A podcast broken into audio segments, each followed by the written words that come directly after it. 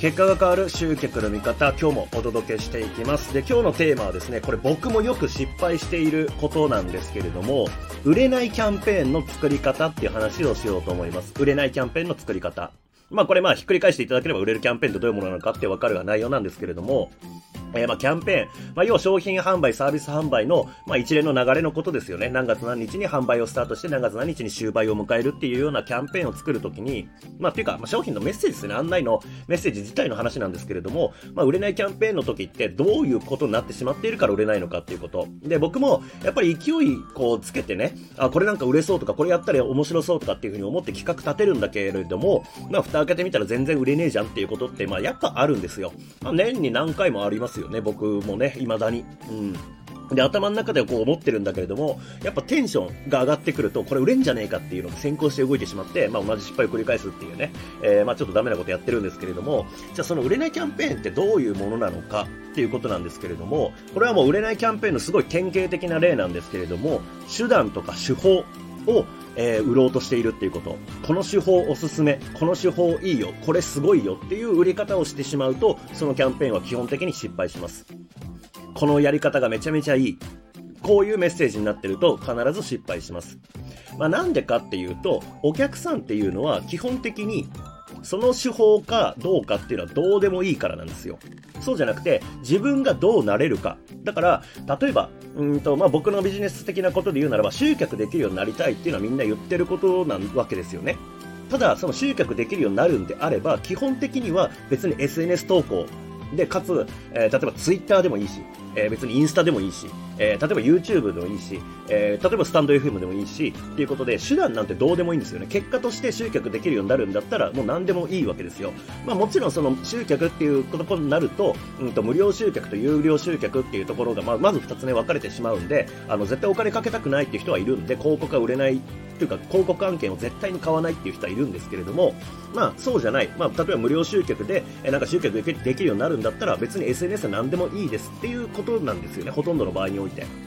うん。まあ、その中において、じゃあ、このツイッターがいいよ、何がいいよ、インスタがいいよとかって言っても、まあ、あんまり響かないってことなんですよね。で、それと同時に、インスタがいいよなんて言ってる人はたくさんいるからです。この手法おすすめって言ってる人はたくさんいるから、別にあなたからその手法を学ぶ必要なんかないんですよね。だまあ、その原因として、もう一回ちょっとまとめておくと、売れないキャンペーンを作るとき、どういうことが起きてるかっていうと、まあ、多くの場合がその手法をお勧めしてしまってるっていう状態の時です。で、なぜ売れないかっていうと、まず一つ目が、お客さんは手法自体は基本的にどうでもいいと思ってるから。なそうじゃなくて自分がどうなれるのか、どういう結果が得られるのか、そこに対して、えー、関心を持っているっていうこと。で、同時に、多くの人がこの手法をおすすめって言ってるんで、別にあなたから買う理由なんかそこにないよねっていうこと、この二つが、まあ相まって、まあ、やっぱり手法を押し付けるような売り方をすると、この手法絶対やった方がいいっていう売り方をすると、まあ失敗するっていうことですね。じゃあ、一方でどういうキャンペーンを作れば売れるのかっていうところなんですけど、まあ、まずひっくり返してもらうっていうのが一つですよね。手法ではなくて結果をちゃんと売るっていうこと。相手がどういう結果を得られるのか。まあ、もっと言えば企画のスタート段階で、この手法おすすめだから売りたいではなくて、相手にどういう結果、状態になってもらうかっていうところを定義してから、じゃあその手法としてこういうやり方があるよねっていう段取りで考えていかないと大体失敗するってことですね。この手法いい、この手法いいっていう言い方になってしまうっていうこと。そうじゃなくて、あなたはこういう風になれる。それは、で、じゃあどうやってなれるのか、それはこの方法を使うことだっていうこと。ちゃんと前提として相手がどういう状態になるのかっていうのをまず、まず作ってあげてから。それを達成する手段っていう形で、まあ、サブの、なんていうんですかね、要素なんですよね、手段なんていうの結局は。例えば、まあ、僕自身もね、この典型的に失敗した例で言うならば、あの、目標設定っていうものをね、えー、っと、まあ、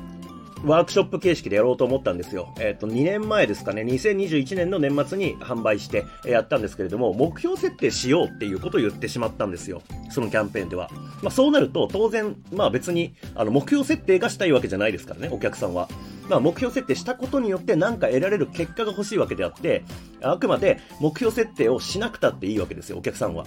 なんだらまあめんどくさいからしなく、しない方が嬉しいわけですよね。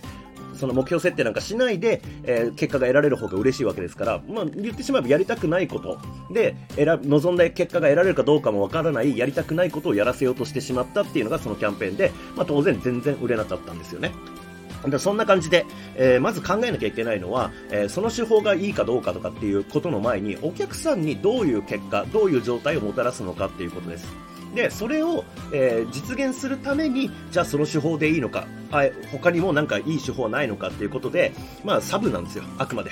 えー、改めてちょっとまとめますけれども、えー、売れないキャンペーンを作ってしまうとき、典型的な失敗は手法を売ろうとしてしまうときです。そうじゃなくて、えー、キャンペーン作るとき、商品企画するときっていうのは考えなきゃいけないのは、相手にどんな結果をもたらすか、相手にどんな結果を与えるか、どんな状態になってもらうかっていうところが重要です。ここ、えー、多くの人が見落としがちで、まあ、特にね、その売りたい、売りたいとか、売り上げ作りたい、作りたいっていう状況とか、その気持ちになっていると、